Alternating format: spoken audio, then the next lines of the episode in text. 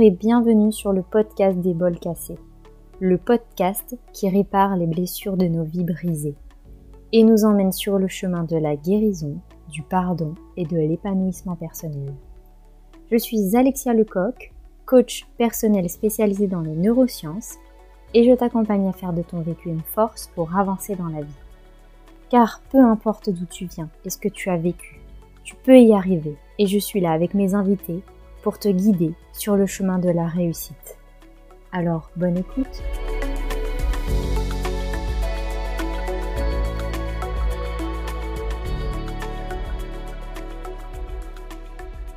Coucou Léa, bienvenue sur les vols cassés.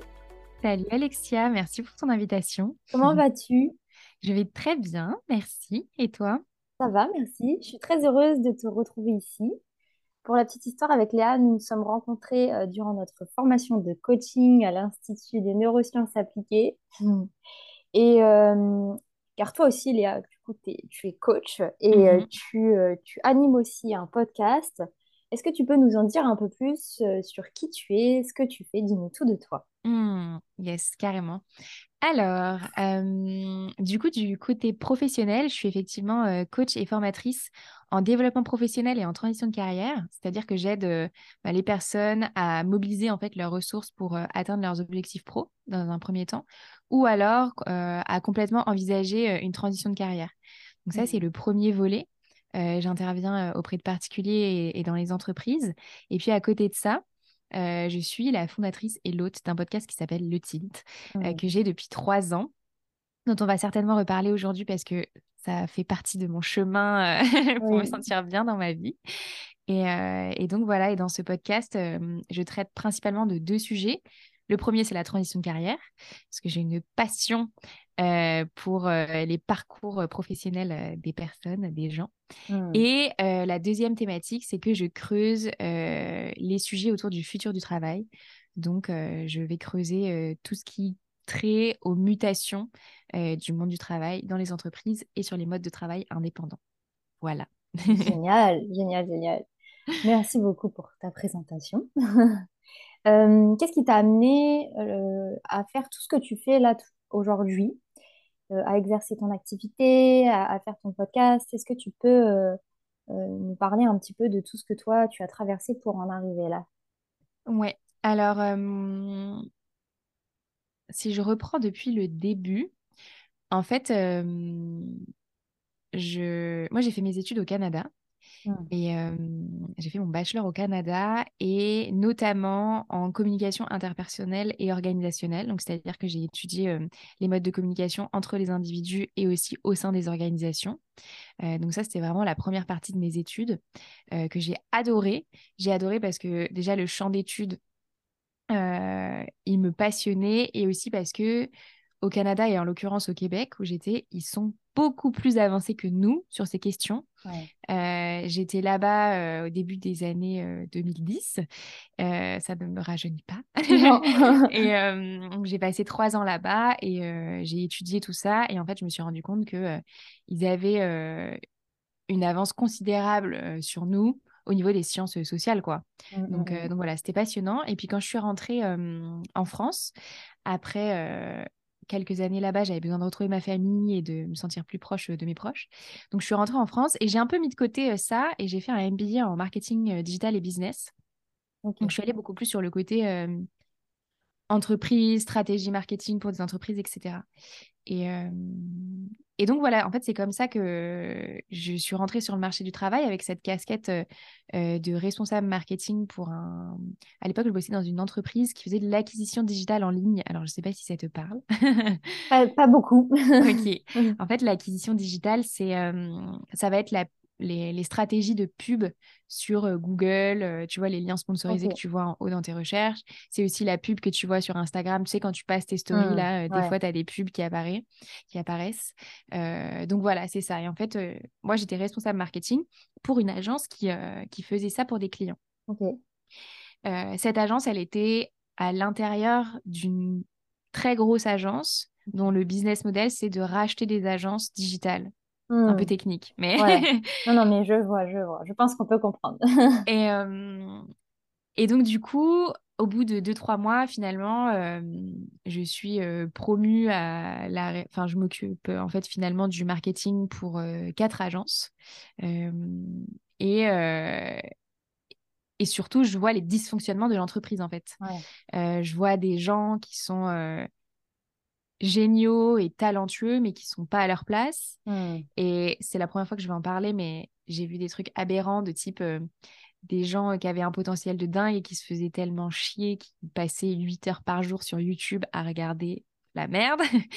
des gens qui euh, euh, étaient sur des postes qui n'étaient pas du tout dans leur zone de talent alors qu'ils étaient très bons ailleurs. Mmh. Euh, et enfin voilà, il y avait un gros problème aussi de communication. Entre les différentes strates hiérarchiques de l'entreprise. Mmh.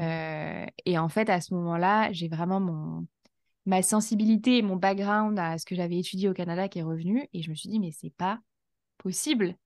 Et surtout, je voyais pas comment euh, moi évoluer là-dedans, quoi. Mmh. Donc, euh, donc euh, ça a été quelques mois un peu compliqués parce que je savais pas où allait être ma place, quoi. J'avais étudié pour ça. Je, je, je, me disais, mais Là, j'ai à l'époque, j'avais quoi, quel âge? 23, 24 ans, tu vois? Mmh. Et, euh, et, je me disais, mais ouais, la vie professionnelle, ça va être horrible si c'est ça. D'être dans des bureaux enfermés euh, toute la journée avec des gens qui sont sympas, mais qui n'en ont rien à faire de leur boulot et qui en plus sont pas à leur place. je savais pas trop ce que j'allais faire de tout ça. ouais, tu t'y retrouvais pas du tout, quoi. Exactement. Mmh. Et, et comment tu as fait, du coup, pour, bah, pour te sortir de ça euh, qu'est-ce, qui t'a aidé, toi, du coup, et comment t'as cheminé pour, pour pouvoir sortir de tout ça? Parce que tu disais que tu étais en CDI, du coup, et que mmh bah, c'était compliqué pour toi de, de, voir une issue, en fait. Hein. Ouais. Alors déjà, c'était compliqué parce que sur le papier, en fait, il n'y avait rien qui, aux yeux du monde, n'allait pas. Tu vois, euh, j'ai eu un CDI, en, franchement, en deux jours et demi. j'ai... En fait, la, la personne qui m'a recrutée, euh, on avait déjà échangé ensemble sur différents euh, projets avant. Et mmh. donc, du coup, ça a été hyper simple. L'embauche, on se connaissait déjà un petit peu. Euh, honnêtement, j'étais très bien payée. j'étais mieux payée que beaucoup de gens dans cette boîte alors que je venais d'arriver. J'avais un mentor dans l'entreprise qui m'aidait à fond. tu vois, la promotion que j'ai eue, c'est grâce à lui. Je l'ai eu au bout de quelques mois. jamais je l'aurais eu autrement. Mmh. C'était une création de poste. Donc, moi qui suis quelqu'un de très libre, très créative, bah, c'était génial. Et ouais. Euh, du coup, je, j'avais, j'avais un peu étonnamment, on me faisait confiance sur des sujets qui étaient quand même assez cruciaux pour la boîte. Tu vois, au bout de quelques mois, j'ai pu recruter ma première collaboratrice. Mmh. Vraiment sur le papier, euh, tout allait quoi. Si tu prends le truc de manière un peu objective, euh, un bon poste, euh, pas de galère, un CDI bien payé avec une évolution qui était toute tracée en vrai parce que si j'étais restée, je pense que j'aurais pu évoluer dans la boîte. voilà. Mais en fait, ça ne faisait aucun sens pour moi quoi. Mmh. Donc ça c'était c'était compliqué et en fait. Je, je pense que j'ai quelque part en moi une petite âme révolutionnaire. et, et en fait, au départ, j'étais assez. Euh, en fait, j'étais plus dans une dynamique de bon, ben, comme il y a des dysfonctionnements et que moi, j'ai quand même un background sur les sujets euh, de relations interpersonnelles et organisationnelles dans les boîtes, même si c'est pas mon poste, je vais essayer de pousser des idées, des choses pour que ça évolue, quoi. Mmh, et euh, donc, du coup, j'ai commencé à pousser deux, trois idées sans plan très précis, mais je sentais que ça prenait pas. Et, et du coup, j'étais hyper frustrée. Donc, j'ai fait deux choses. la première, c'est que j'ai commencé à chercher un job ailleurs. Euh, en fait, à l'époque, je pensais que euh, le fait d'être dans une grosse boîte avec une hiérarchie comme celle-ci, ça me... c'est ça qui me dérangeait. Je pensais qu'il manquait d'agilité dans cette entreprise et que en allant dans une petite start-up euh, qui allait euh, tout juste commencer et en prenant une création de poste dans une boîte euh, prometteuse, ça allait me plaire. Donc ça, c'est la première chose que j'ai fait. J'ai cherché un job ailleurs que j'ai trouvé, dont je te parlerai tout à l'heure. Mm. Et, euh, et, en fait, à côté de ça, surtout, je me suis dit, bah, si on n'est pas capable de trouver des réponses en interne, bah, moi, je vais aller les chercher en externe sur deux sujets. Un, des gens qui sont heureux au travail et qui ont du coup fait ce cheminement-là pour se sentir bien au boulot. Euh, et puis, euh, deux, euh, je vais aller voir des boîtes qui ont réfléchi à la question et qui ont intégré dans leur fonctionnement des bonnes pratiques qui font que ça se passe bien pour tous les humains qui composent l'entreprise. Mmh. Donc en fait, c'est comme ça qu'est né le Tilt en décembre 2019, après euh, moult tergiversations de je fais pas, j'ai peur, j'ai pas peur, tout ça. Et donc le premier épisode est sorti euh, en décembre 2019. Et en fait, ça a été une occasion pour moi d'aller chercher des réponses. Et puis aussi parce que je pense qu'à l'époque, j'avais quand même déjà cette âme de coach. Je me suis mmh. dit, s'ils sont pas capables de comprendre parce que je le dis, bah en fait, je vais leur proposer un outil qui leur permettra de comprendre par eux-mêmes à mes collègues en interne qui a des solutions ailleurs, etc. Donc, euh, donc voilà comment est né le type. Donc ça a été mes premières, euh, une première brique en fait pour impulser ce changement pro. Génial. Tu avais vraiment en fait, en fait le besoin au fond de toi euh, que, que, les autres soient épanouis et, et, trouvent leur place professionnellement en fait. Ouais, exactement. Et en fait, c'est enfin euh, c'est pas de la prétention mais en fait moi j'ai ce truc en moi où quand ça me plaît pas j'arrive assez euh, facilement à mobiliser mes ressources pour bouger donc dans mmh. tous les cas je savais que j'allais partir mais je voyais des gens que j'adorais dans la boîte euh, je sais qu'il y en a qui écoutent mes podcasts etc et je les adorais ils étaient hyper talentueux mais ils étaient bloqués dans leur situation pro quoi et je me disais mmh. mais c'est pas possible genre on peut pas laisser ces gens là pourrir dans leur coin bloqué, quoi. Sans mettre leur talent à profit, quoi. Mm. Ouais, exactement. Je l'ai aussi fait euh, pour euh, ces personnes-là. Et puis, euh, en fait, en creusant autour de moi, quand j'ai commencé à travailler sur le tilt, j'ai interrogé pas mal de personnes dans mon entourage, dans les entourages de, de mes proches, etc. Et en fait, je me suis rendu compte que tout le monde traverser ça. Mais vraiment sur des secteurs hyper différents. Tu vois, j'ai mmh. j'ai de la famille qui, comme toi, euh, travaille euh, en hôpital, enfin, comme toi avant, travaille dans le, mmh, dans le domaine de l'hôpital hyper compliqué. J'ai pas mal d'amis proches qui travaillent dans le domaine de la culture, de l'artistique, pareil, pas plus simple. et donc voilà, je me suis rendu compte qu'en fait, ça touchait tous les secteurs, tous les âges. et, et que c'était un, un énorme sujet, quoi. Donc, euh, donc voilà comment je me suis lancée. Génial. Est-ce qu'il y a des choses qui t'ont poussé euh, autre que cet aspect professionnel, toi personnellement, dans, dans cette voie-là, dans, dans, euh, dans ce chemin-là, pour aussi pour ta satisfaction personnelle au final, pour répondre à, des, à tes besoins à toi mmh. Tu veux dire des personnes ou des choses qui m'ont aidé euh, jusqu'à lancer le tilt? Euh, Ouais, ça, ou, euh, ou des, des, un, cheminement que tu as fait pour, te dire que bah, tu te sens légitime de le faire, parce que mmh. c'est pas forcément évident de, de dire je, je, me lance dans un podcast, on sait pas trop où on va, on sait pas trop s'il va être écouté. et puis, je parle en connaissance de cause, évidemment. Mmh et puis, et puis je je pense qu'en 2019, euh, c'était pas encore euh, quelque chose qui était euh, totalement en plein essor, quoi. Je pense qu'on était dans, dans le... C'était le début. Dans les débuts des podcasts, ouais. Ouais. Oui, alors ces phases-là, je les ai connues pendant des mois. Ouais. tu vois, le tilt, franchement, je pense que je l'ai bien réfléchi 6-8 mois avant et je n'arrivais pas à me lancer, en fait. J'avais peur euh, qu'on se moque de moi, j'avais peur que euh, des gens que euh, je connais de mon collège, mon lycée, tout y est passé, hein, des gens dont j'en ai rien à faire dans la vie de tous les jours, où je me disais, ah là là, mais si telle personne, cette personne, je ne sais pas, mais si telle personne voit ce que je fais, elle va se moquer de moi, ou alors bah, peut-être que ça va griller ma carrière, ou mmh. bon, bref, tout un, un écosystème de peur qui, a posteriori, ben je pense, j'ai dépassé aujourd'hui, mais en fait, il y a plusieurs choses qui m'ont aidé. Déjà, la première chose, c'est que j'ai commencé euh, petit, tu vois? J'ai fait un premier, un premier enregistrement euh, qui n'est jamais sorti d'ailleurs. Non, mmh. j'en ai même fait deux. j'en ai fait deux, euh, dont un avec une personne que je connaissais pas du tout, qui n'est jamais sorti parce que je sais plus pourquoi. Euh, ça n'avait pas dû euh, fonctionner. Bref.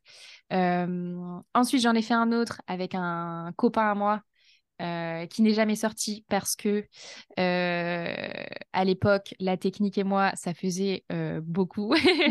et en fait, on a enregistré dans un, dans un bar et le son était horrible. Ah ouais. Donc voilà. Et la troisième fois était la bonne. Donc j'ai enregistré un troisième podcast, mais par contre, j'ai mis des mois avant de le sortir. C'est-à-dire que je n'arrivais pas à appuyer sur le bouton publier. Et donc, la personne qui m'a beaucoup aidé à passer le cap, c'est mon copain qui, euh, je me souviens, c'était juste avant Noël. Mm. Il en avait marre. Hein. Il en avait marre, je lui parlais de mon projet. Oui, je vais faire ci, je vais faire ça. Et il n'y avait rien qui sortait. Et donc, du coup, un jour, je me souviens, c'était juste avant d'aller faire les courses de Noël. Il me dit, écoute, je... ça va être très simple. Soit là, maintenant, tu appuies sur publier. Et dans ces cas-là, c'est cool, je continue à te soutenir, etc. Et on en reparlera. Il dit, soit là, on sort faire les courses et tu publies pas et tu m'en parles plus jamais. Je pense qu'il en avait trop marre. et, euh, et, du coup, j'étais là. Ah, ça va être compliqué de ne pas pouvoir en parler. Donc, du coup, j'ai publié. Et voilà, c'était sorti. Et, et voilà. Bon, à l'époque, j'avais pas d'audience. Hein, donc, clairement, c'est un... il s'est pas passé grand-chose euh, les premières heures avant que mon invité partage, etc. Donc, euh, la première personne qui m'a beaucoup aidée, c'est mon copain. Et puis, je pense aussi, une autre personne qui m'a beaucoup aidée, mais de manière un peu plus un peu plus détourné, euh, c'est mon frère qui, lui, a toujours eu euh, euh, des side projects. Tu vois, il est entrepreneur aussi depuis une dizaine d'années. Enfin, voilà, il a toujours fait des choses. Et, et c'est un sujet dont on a beaucoup parlé ensemble. ce truc de faire des side projects, de tester des choses. et j'avais toujours eu peur de plein de choses. Donc, j'ai toujours eu plein de projets dans ma tête que j'ai jamais fait. Et en fait, le titre, je sentais que c'était le bon premier projet à mener. Donc aussi, je pense que sur une temporalité plus longue, euh, toutes les mmh. discussions que j'ai pu avoir avec lui et, euh, sur ces sujets-là, ça m'a bien aidé. génial. Génial. ça nous explique un petit peu comment le titre est né. Exactement, tout à fait. et ensuite, euh, pour revenir un peu plus sur ta, ta voie professionnelle, mmh et ben comment tu es devenue coach en fait? Qu'est-ce qui t'a amené à, devenir coach, formatrice aussi aujourd'hui? Mmh alors en fait, du coup, ce qui s'est passé, c'est que euh, donc j'avais le tilt, qui est quand même la genèse de tout ça. Euh, et mon audience a commencé à grandir au fil des mois. Et euh, un jour, j'ai eu une demande de coaching, en fait, tout simplement. Ah ouais. ouais. En fait, naturellement commencé... quoi. Ouais. J'avais déjà fait un coaching avec une amie. Bon, on coach pas ses amis, hein. mais, mais à l'époque, tu te fais la main un peu comme tu, comme tu peux. donc, j'avais fait ce coaching-là qui était plus recherche d'emploi. Et euh, du podcast a émergé une vraie demande de coaching. Euh, et, euh, et avec Elodie, si elle m'écoute, elle se reconnaîtra, qui a été mhm. donc ma première cliente. et en fait, moi, je me sentais complètement capable de l'aider parce que, tu vois, maintenant, je te le dis a posteriori, mais en fait, tout ce que j'ai étudié au Québec, j'ai en fait, j'ai retrouvé mes cours cette année. J'ai retrouvé euh, mes livres de cours euh, et euh, les recueils de textes, bref. Et en fait, il y avait énormément de trucs de coaching. Génial. Et donc, en fait, j'avais déjà ça, j'avais pas mal d'outils, tu vois, tous les, mmh, tous les sujets de, de communication, de croyances, de, type de profil psychologique, etc. J'avais déjà ça dans ma besace. Donc, donc voilà, en fait, j'ai fait un premier accompagnement avec ma cliente Elodie et, et ça a super bien fonctionné. Mmh. Et donc, du coup, moi, ça m'a mise en confiance. Après, à côté de ça, j'ai un client entreprise qui est venu vers moi euh, grâce au podcast. Et donc, on a travaillé ensemble pendant deux ans. Euh, pour lui, j'ai bien coaché une centaine de personnes, tu vois. donc, euh, donc, en fait, ça s'est fait assez naturellement, finalement. Donc, vraiment le, podcast qui t'a ouvert beaucoup de portes au final. Le podcast a, a clairement ouvert toutes les portes. Génial. Génial. Mais j'imagine quand même que tu as dû, euh, tu as dû avoir euh, de, sacrées peurs, en fait. Euh, tu me parles d'une personne, d'un client qui t'amène 100 personnes à coacher. Mm-hmm. tu te lances, tu t'es lancé au final dans l'entrepreneuriat. ça a dû être quand même un chamboulement au, fait, au final dans ta vie. Il y, a, dû y avoir beaucoup de peurs, des choses comme ça qui, qui, qui sont passées par toi, en fait. Hein, mm. Comment, comment toi, tu as fait pour euh, les dépasser et, euh, et continuer du coup? Alors en fait, à la base, le coaching, quand je me suis lancée à mon compte, le coaching, c'était euh, une petite partie de mon activité. En fait, euh, du coup, je te disais tout à l'heure, quand je suis partie de l'entreprise d'acquisition digitale, j'ai bossé dans une startup pendant six mois. Et en fait, je bossais dans le domaine du voyage.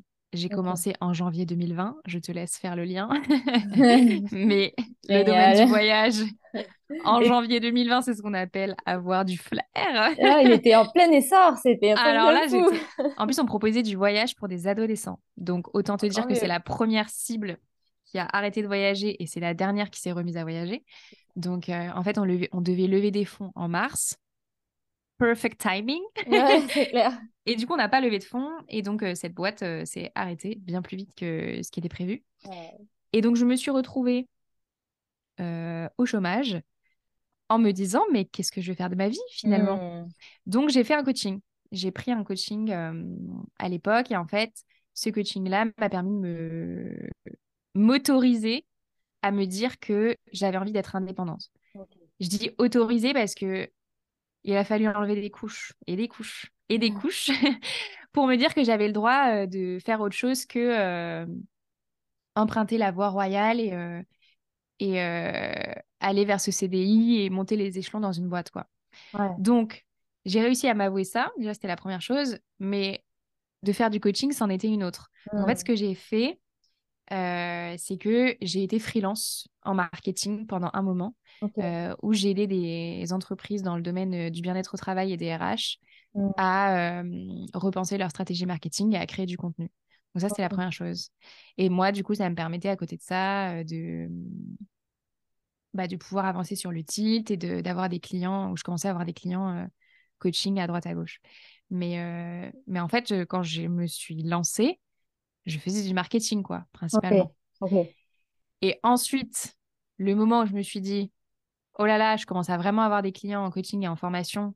Peut-être que ça pourrait être mon métier et peut-être que si je suis un peu sincère avec moi, c'est vraiment ce que j'ai envie de faire. C'en mmh. était une autre, c'était une autre étape. donc, euh, donc ça s'est fait en deux temps en fait.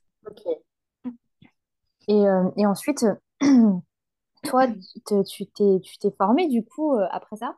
Ouais, tout à fait. et tu as, tu as aussi, tu t'es aussi fait coacher du coup mmh pour pouvoir euh, bah, te lancer pleinement au final et euh, peut-être dépasser toutes tes peurs. Hein, c'est ça? Ouais, tout à fait.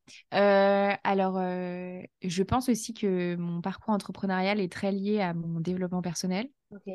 j'ai fait une thérapie de plusieurs années qui m'a beaucoup aidée sur des sujets qui n'ont rien à voir avec le pro.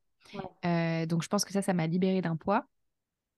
Ensuite, je me suis fait coacher donc, une première fois pour sortir de l'entreprise et je pense que depuis, j'ai bien dû avoir 4-5 coachs sur des sujets business, sur des sujets de gestion du temps, sur des sujets de, de mobilité corporelle quand tu es un entrepreneur et que tu passes 10 heures assis sur ta chaise. voilà. Je me suis vraiment fait coacher sur plein de sujets différents. Déjà parce que je crois très fort en la puissance du coaching et que ben, comme toi, euh, je suis toute seule dans mon entreprise. j'ai des partenaires avec qui je travaille euh, de temps en temps, mais je suis toute seule et du coup, d'avoir des gens qui t'aident à réfléchir, à avancer sur plein de sujets différents, pour moi, mmh, c'est mmh. crucial. Exactement. Donc, euh, donc ouais, voilà, je, j'ai fait un gros travail sur moi ces quatre dernières années mmh. avec plein d'approches différentes. Génial. Et tu nous parles de, de, de cette thérapie. Est-ce que tu veux nous en dire un peu plus? Pourquoi euh, tu, es, tu es arrivé à cette thérapie ou, euh? Euh, Alors, je vais pas parler des raisons, mais par contre, je sentais... En fait, ça faisait plusieurs années que je me sentais anxieuse pour plein de choses de mon histoire et, d'événements que j'ai pu traverser. et je sentais en fait que ça me bloquait dans mon bien-être, quoi. J'étais mmh. impactée au, quotidien. Donc, j'avais besoin de comprendre ça. Euh, et ça a vraiment été l'objet euh, de cette thérapie-là. Et, et puis en parallèle, euh, les coachings que j'ai fait, c'était principalement orienté professionnel quand même. Mmh Donc c'était vraiment important de, de, trouver cet équilibre pro-perso et ce bien-être pro-perso au final pour pouvoir te développer et aussi bien te faire accompagner du côté perso que pro au final. Ouais, parce que pour moi, l'un ne va pas sans l'autre en fait. Et oui, oui. enfin, on est une seule et même personne, quoi. Exactement. Donc, c'est vrai. c'est ultra important et c'est bien de le préciser. Ouais. Et ok, quels sont, quels sont toi les outils au final qui t'ont, qui t'aident aujourd'hui, qui t'ont aidé et qui continuent à t'aider à, à, te sentir aligné dans, dans, ce que tu fais dans ta vie tous les mmh jours, euh, qui, qui t'aident à t'accomplir aussi? Est-ce que tu peux nous en parler un peu? Ouais. Alors, ben, déjà, les, ces deux formes d'accompagnement-là, euh, aller voir un psy et euh, solliciter des coachs, ça, c'est des choses que je fais régulièrement.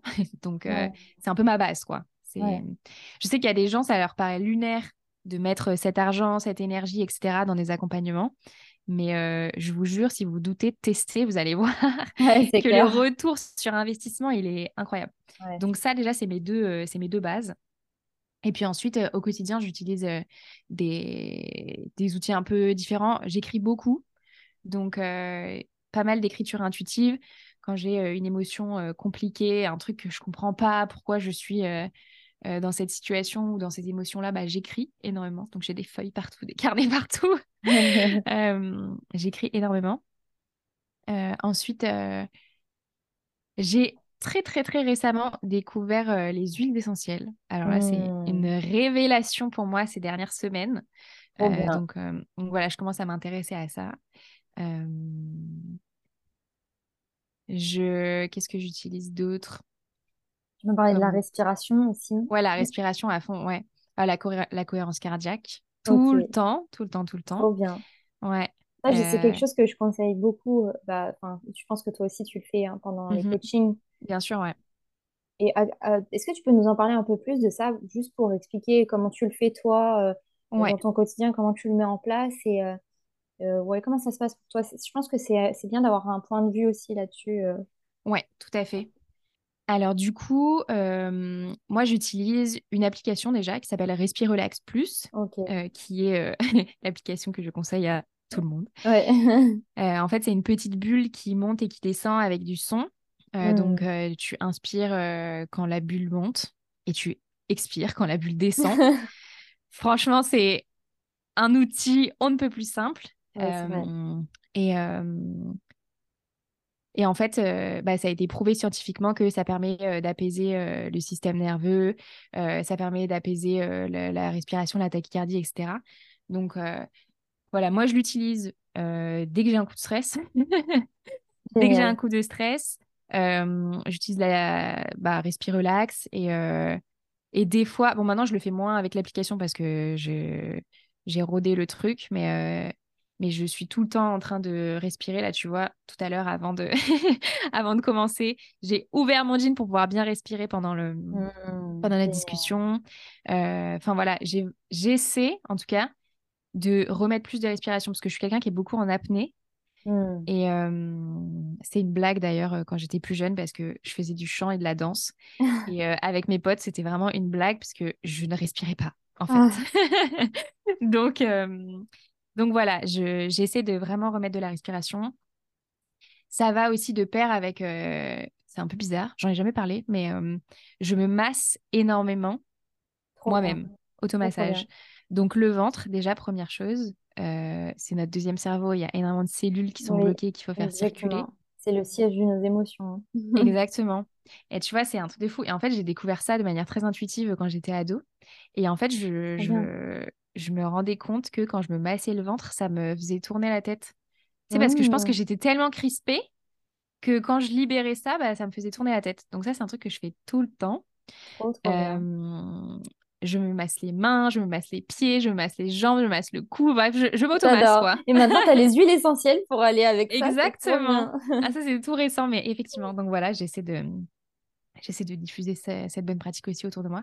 Et le massage, c'est Magnifique. Pas besoin de dépenser 150 euros euh, dans un massage d'une heure et demie. Prenez-vous une demi-heure avec une bonne huile solo et, euh, et, ça détend. Donc ça, c'est un, c'est un bon outil aussi que j'utilise. quoi d'autre? Bon, après, j'ai aussi beaucoup de chance euh, de m'être entourée de, d'amis et d'entrepreneurs qui ont une profondeur de discussion qui me permet de pouvoir échanger aussi avec, avec eux sur des sujets importants. Donc, euh, donc bien s'entourer. Ouais, ça c'est extrêmement important. Ouais. non, je suis bien d'accord. Et puis tu danses aussi, et ça oui. c'est important de le dire aussi parce que je sais à quel point tu, tu adores danser. Oui, c'est une, euh, une grande passion. Quand j'étais ado, en fait, j'ai fait une formation pré-professionnelle, donc je dansais, euh, je sais ah pas, 8-10 heures par semaine. Oh là là. Euh, donc ça, mais ça, ça a été un, un, une grosse partie de mon apprentissage aussi dans mon rapport au corps. Parce que mmh. du coup, ben, quand tu danses 8-10 heures par semaine, tu fais énormément appel à ton corps, à la respiration. On avait un prof euh, à l'époque qui était très orienté euh, tous les arts euh, martiaux asiatiques, etc. Donc on faisait énormément de choses sur la respiration, sur la circulation de l'énergie. À l'époque, ça ne nous parlait pas du tout. On le faisait, on trouvait ça intéressant, on se disait ouais, c'est hyper cool et en même temps, il est un peu perché quoi. Genre ça nous est arrivé parfois de si elle m'écoute, ça va, ça va en faire rire beaucoup.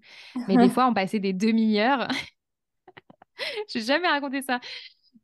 On passait des demi-heures à être en position du tronc d'arbre, c'est-à-dire tu as les mains comme ça en... en... cercle devant toi. Donc, au bout d'une demi-heure, crois-moi, ça brûle. Euh, et l'idée, c'est de sentir l'énergie euh, circuler en toi. bref, voilà, je fais des trucs chelous dans mon adolescence qui à l'époque ne, ne faisaient pas du tout de sens, mais qui aujourd'hui en font énormément. Quoi. Et ouais, tu comprends mieux pourquoi au final. Ouais, exactement. Génial, génial. Donc oui, je danse. Je danse toujours. Je danse beaucoup moins. Euh, mais des fois, j'ai des moments où je sens dans mon ventre que c'est un besoin, quoi. C'est un mmh. moyen d'expression pour moi, en fait. Et ouais, tu mets du mouvement aussi dans ta vie. Donc, euh, nous sommes tout le temps assis derrière euh, un ordinateur et tout, c'est extrêmement mmh important de pouvoir aller bouger et tout. C'est clair. Et on le sait, ça, c'est extrêmement important pour notre cerveau aussi. Ouais, j'ai sorti un épisode euh, là-dessus avec un, un ostéo. Trop bien. qui dit euh, que sitting is the new smoking. C'est les mêmes effets sur la santé en fait. Donc, ouais. Euh, donc ouais, c'est hyper important de mettre du mouvement. Génial, génial.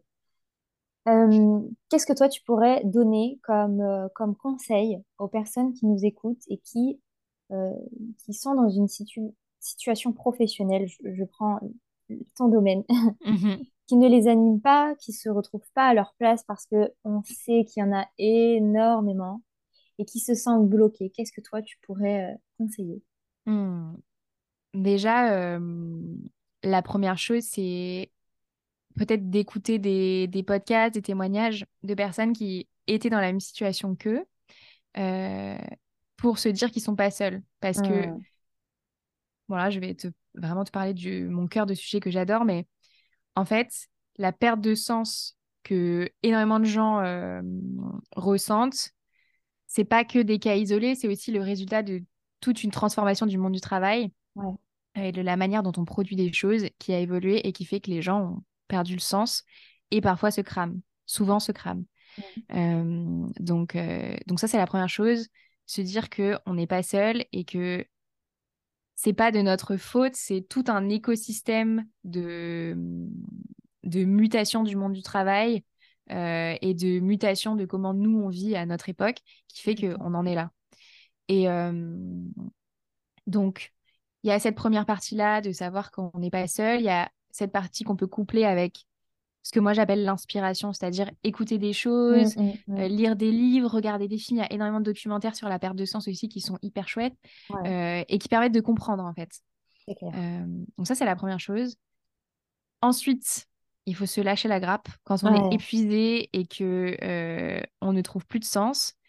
Mais en fait, il faut laisser de l'espace. C'est pas, enfin, on va pas trouver la réponse du jour au lendemain. Donc, il faut faire des choses qu'on aime, retrouver des sources de plaisir, etc. C'est ça, redonner du goût à la vie, quoi. Exactement. Parce mmh. que euh, si, euh, si t'es pas bien et que euh, tu espères trouver une solution miracle demain qui va te faire te sentir hyper bien en tout point, ça n'existe pas, en fait. Donc, ça se construit. Donc voilà, la, première chose aussi, c'est se lâcher la grappe. Bah ouais, je suis pas bien, en fait, je suis au bout de ma vie. Euh, je sais pas comment je vais me sortir de cette situation pro qui est horrible, mais, euh, mais en tout cas, en me reconnectant à des choses qui me font plaisir, à des choses qui me motivent réellement, hors mmh. boulot, en général, ça permet de reprendre un peu ses esprits et de se reconnecter à soi. Et, euh, et ça, c'est la première chose. et je pense qu'il y a un travail de développement personnel à faire avant de se poser la question de qu'est-ce que j'ai envie de faire professionnellement après. Mmh. Donc, euh, donc voilà, essayer d'apprendre à mieux se connaître, à apprendre à mieux comment fonctionne notre motivation, euh, où sont nos zones de plaisir à nous. Euh, et puis, quand ça s'est fait, une fois que on a un peu repris ses esprits, repris de l'énergie, que les nuages commencent à, à s'éclaircir, ouais. Euh, là, on peut commencer à réfléchir à la, à la prochaine étape pro. Donc, on peut le faire soi-même. Hein. Il y a énormément de, de, ressources qui permettent de le faire euh, sur Internet, dans des bouquins, euh, mmh, voilà, mmh, mmh. ou se faire accompagner aussi en coaching quand on sent que bah, on n'arrive pas à le faire seul. voilà. Il y a, il y, a différentes, il y a différentes étapes, il y a différents outils. Encore une fois, c'est c'est propre à chacun. Exactement. Et essayer de se connecter vraiment à ses besoins euh, pour pouvoir euh, trouver les bonnes solutions pour soi. Quoi. Donc euh, voilà, je dirais Merci pour ça. si je peux y rajouter, c'est, je pense que voilà, comme tu le dis, hein, de toute façon, revenir à soi et, et la base de tout dans notre vie pour, pour comprendre où on va et ce, qu'on, ce à quoi on est, on est voué à faire au final. Et encore mmh une fois, se dire que dans notre vie, on a plusieurs stades d'évolution et qu'on n'est pas forcément fait pour rester dans un métier euh, toute notre mhm. vie comme euh, on le voyait avant. Aujourd'hui, les choses évoluent très très vite et, mhm. et on peut être amené à, faire euh, bah, plusieurs métiers au cours de notre carrière professionnelle et, et c'est totalement OK et, c'est très instructif aussi parce que ça nous apprend beaucoup de choses sur nous, sur, sur la vie et ce dont on est capable de faire aussi. Mmh Il y a une stat qui nous vient du US Labor Review, un truc comme ça, qui dit que les Américains, ils changent en moyenne 12 fois de poste et d'entreprise dans leur carrière. C'est énorme. Donc, en vrai, en, France, le chiffre, on l'a pas, enfin, le chiffre exact, on l'a pas, mais peut-être que le chiffre est un tout petit peu plus faible mais à mon avis, on est sur la même tendance. Donc, euh, donc, en fait, être en résistance avec le fait de changer, euh, c'est se faire plus de mal qu'autre chose. Je veux dire, dans tous les cas, vous allez changer. Il y a des métiers qui vont disparaître. Euh, il y a des entreprises, la moyenne, la durée moyenne de vie d'une entreprise, c'est pas 45 ans. Donc, c'est pas l'entièreté de votre carrière. Donc, dans tous les cas, il faudra changer. C'est ça, donc, apprendre à mobiliser ses, ces ressources euh, d'adaptabilité, de résilience professionnelle, c'est crucial en fait. Mmh. Exactement, je suis entièrement d'accord avec toi. et trouver ce qui nous anime au final, euh, euh, trouver cet équilibre un petit peu. je pense, je te dis ça, mais je pense à, l'ikigai aussi, qui peut être un outil bien intéressant mmh quand on veut trouver sa voie professionnelle aussi et se retrouver quelque part soi. Tout à fait. Je vous laisserai aller voir lire les livres, euh, voilà ce que ça veut dire. C'est clair. Bon, bah écoute, merci Léa pour, euh, pour, tout, pour tout ce partage qui est extrêmement intéressant. Euh, je mettrai en lien où on peut te retrouver pour écouter bah, tes podcasts aussi, pour, mhm. pour te suivre sur Instagram, pour voir tout ce que tu fais, tout ce que tu proposes. Et, et, je te remercie pour, pour cette interview pour ce que tu nous as partagé. Merci beaucoup. Merci à toi, Alexia. C'était vraiment un plaisir, cette discussion avec toi. Oui. Je te souhaite beaucoup de, réussite, que ce soit pro et verso. Merci, c'est gentil. Et Tout pareil pour toi. À très vite. à bientôt, Alexia. Ciao. Ciao. Voilà, les amis, j'espère que cet épisode avec Léa vous aura plu qu'il aura su vous apporter des clés, des pistes pour votre évolution professionnelle. N'hésitez pas à le partager je vous dis à très vite sur le podcast des vols cassés.